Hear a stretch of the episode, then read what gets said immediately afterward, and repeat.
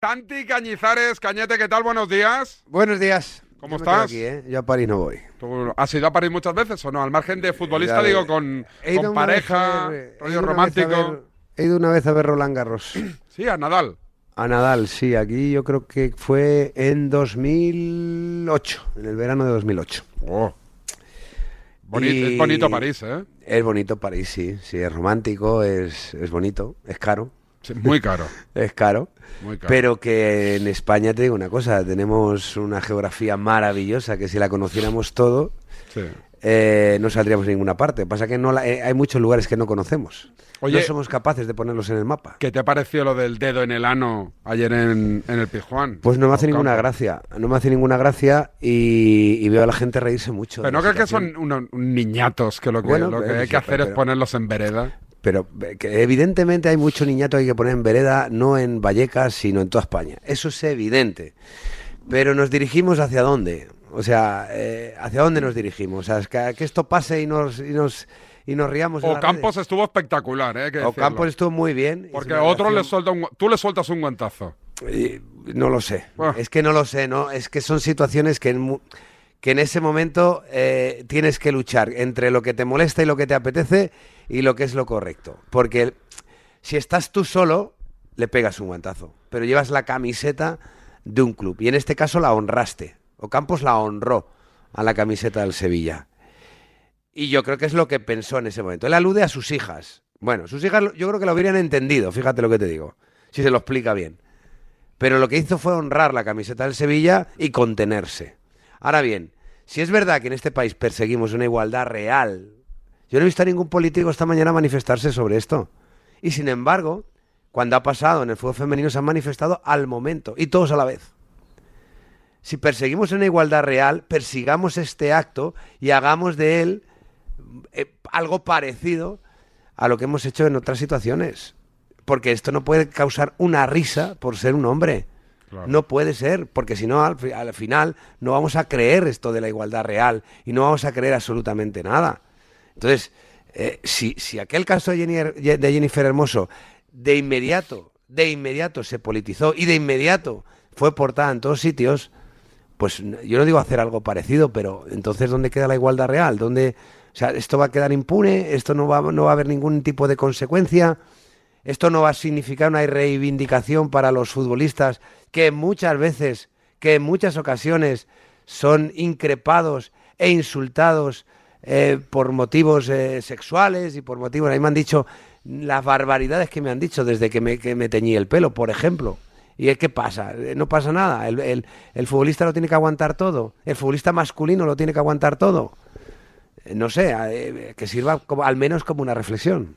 También es verdad. Oye, del cambiando de tercio, el tema Mbappé, eh, ¿hasta el gorro o ya con ganas de que venga No, aquí a la liga? Vamos a ver, Mbappé nos, eh, nos ha driblado tanto a todos, a todos, que ya en definitiva, pues la gente está esperando, oye, mira, cuando lo tengáis arreglado, lo contáis y punto, pero que ya no voy a perseguir la noticia desde aquí, desde el sofá, porque ya me tenéis harto, ¿no? Y porque en definitiva, pues ahora resulta que este año te interesa, le interesa acabar eh, con el culebrón lo antes posible. Y el año pasado nos estuvo mareando hasta mayo, ¿no? El año pasado que, que- que acababa contrato, nos estuvo mareando hasta mayo. Este año que tiene una puerta de salida, pero que no acaba contrato, entonces hay que arreglarlo lo antes posible. Entonces eh, llega un momento en que dices, bueno, mira, eh, o sea, yo quiero el, tu fútbol, Mbappé, no quiero tus historias. Tus historias me importan ya un bledo porque ya me has driblado en muchas ocasiones. Entonces, si algún día lo tienes arreglado con el Real Madrid, coges, te sientas y dices, oye, voy a jugar en el Real Madrid.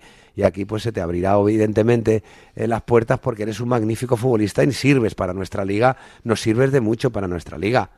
Ahora nos gusta el Mbappé que sale al campo. Sí. Este que este corre beidile de 150 medios, cada uno tratando de sacar la exclusiva para que luego como el año pasado queden en evidencia, ninguno pida ni ni, ni no digo ni perdón, ni siquiera diga, mira, me la he comido. Pues, pues ya la gente se cansa un poco de todo esto porque tiene porque porque le gusta que, que, que- las noticias tengan credibilidad y estén basadas en, en situaciones reales, no en, en hipótesis y en especulaciones, ¿no? Y ahora resultará que hay uno que dice, va a firmar en tal sitio. Y entonces, como ese ha acertado, pero no tienes ni idea, pues entonces luego encima se colgará una medalla, pues se cansa un poco todo esto. Oye, te digo una cosa, mejor hablar de Mbappé que no del tema de tribunales. Ayer empezó el juicio de Dani Alves, hoy Carballo del Betis ha ido a declarar por un caso también de agresión sexual. Ayer conocimos que el, el jefe de Red Bull Fórmula 1 también está siendo acusado de, de, de acoso. Eh, o mucho ha cambiado el fútbol o mucho hemos cambiado Bueno, la yo- yo- sociedad creo para bien, creo. ¿eh? Lo creo que lo que En este tenemos caso. que- lo que lo que creo que tenemos que cambiar es el concepto. Es decir, eh, yo a ti David eh, te pido una serie de cosas y como no estás de acuerdo te llevo a un juzgado. Tú por eso no eres un tipo condenado a nada. Tú Mm. por eso eres un tipo que es bueno, pues que se te va a investigar, porque hay un tipo que te está diciendo que le debes una serie de cosas. Yo, pero si me meten un año de cárcel provisional por si las moscas, es que algo, algo mal bueno, tiene pinta que he hecho, evidentemente, ¿eh? evidentemente, eso no tengo ninguna duda. Evidentemente, aquí la gente no va a la cárcel por casualidad, de momento en este país, al revés. Bueno, menos, menos, menos Rosell. Es más fácil- es Menos, más Ro- fácil. menos Rosell, que estuvo dos años por la face, por la hay cara. algún, algún caso hay, desde luego, y todos mis respetos. Aquí está pasando lo contrario. Aquí es más fácil salir de la cárcel que entrar por Hmm. Sí, sí. delitos. Entonces, yo creo que hay que respetar la integridad de las personas, tanto de la persona que acusa como la persona que se defiende. Y esto en los juzgados los tienen muy claro, pero la sociedad no la tiene tan claro. Hay un juicio de tribunales que hasta que una persona no es eh, no tiene una sentencia firme, no es no, no, no se dice, bueno, no, no sé, el concepto de haber cometido un delito no existe. Pero en el juicio de los bares, en el bar, cualquier persona investigada ya es una persona eh, que ha cometido un delito, ya es una persona, ya es un delincuente.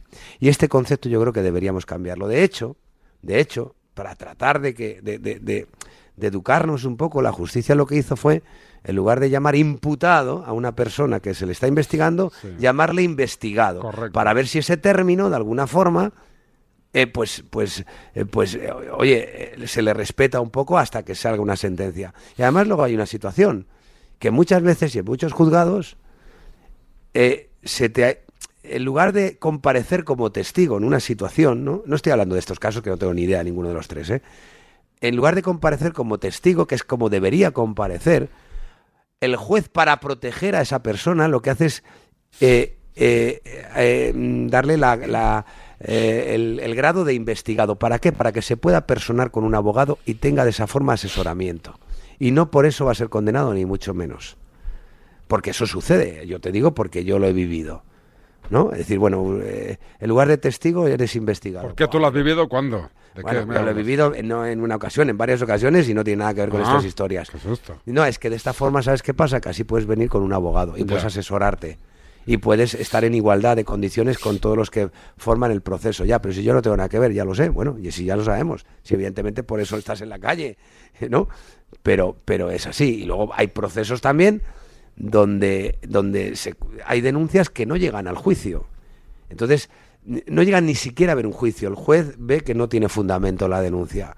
Y resulta que esa persona en el bar ya es un delincuente. Entonces, el concepto lo tenemos que cambiar los de fuera y respetar tanto a los, a, a los acusados como a los que acusan, tanto a las presuntas víctimas como a los presuntos eh, delincuentes, hasta que sean, hasta que de verdad tengan apellido. Oye, eh, que tengo mucho lío, te voy a despedir, Corre, pero corre. ¿dó- ¿dónde comes hoy? ¿En Yo voy a comer en, voy a comer en casa, hoy voy al supermercado, ¿Sí? que hay huelga de tractores y, y transportistas. Es para- verdad, es verdad, hay lío también. Para es esta verdad. semana hay un lío montado de narices, así que voy a sea, hacer que hoy súper, o que hoy súper. Voy a hacer un poquito de acopio de todo por lo que pueda pasar. ¿Pero qué vas a comer hoy? Yo ayer comí guisantes con ¿Sí? jamoncito que hacía mogollón que no comía y buenísimos. Sí, eso está muy rico. Muy buenos. Está muy rico. A mí me gustan más que los guisantes las habas. Las habitas. Las habitas con jamón me gustan más. Hoy voy a hacer un arroz a la cubana. ¿Sí? A ver, Con huevos de mi finca, de mis gallinas araucanas.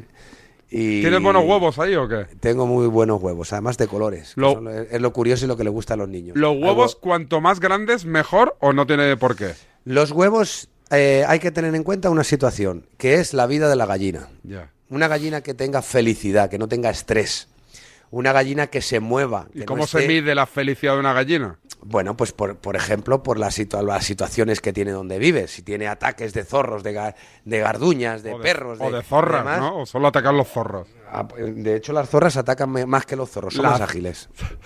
No, es verdad. Las Sí, zorras sí, son- sí. atacan mejor, son mejores cazadoras que los zorros. No lo sabía, no lo sabía. Sí, y luego eh, depende en lo que se mueva una gallina.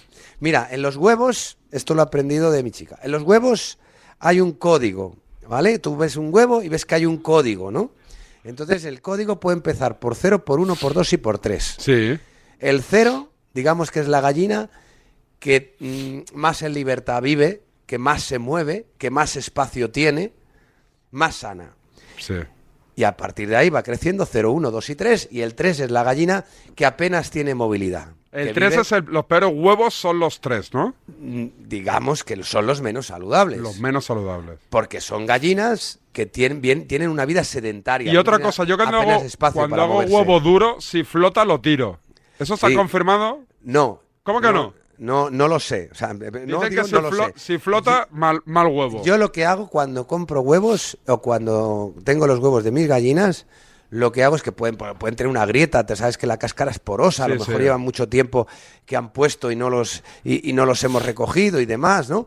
Eh, y, y- y a lo mejor puede tener alguna grieta incluso, ¿no? Por el traslado. Sí. Lo que hago es antes de utilizarlos, cojo una, un cazo de agua, por ejemplo. Y los y los, los sujeto un poquito, le- iba a decir los tiro, no, los tiro no que se rompen. Claro. Los sujeto un poquito sobre la base y los dejo caer. Si el huevo baja rápido y se queda en el suelo, es decir, si, si, si, si no flota, no tiene ganas de flotar, vamos a llamarlo así, entonces es un huevo que está, es, es, es absolutamente saludable. Si el huevo rebota en el suelo y sube y vuelve a rebotar, en fin, que le cuesta eh, llegar al suelo, que, que no es como un peso muerto, entonces ese huevo lo tiro. Joder, qué estrés tus huevos, eh, macho. Los tienes de arriba para abajo para ver A si mí es que me gustan mucho los huevos. A mí- a mí me gusta que- tocarlos. ya histórica. Pero acordaros que cuando veáis el código de barras en los huevos, Sí. comprad del 0 o del 1. Son mucho más saludables. Un abrazo, cañete. Otro para vosotros.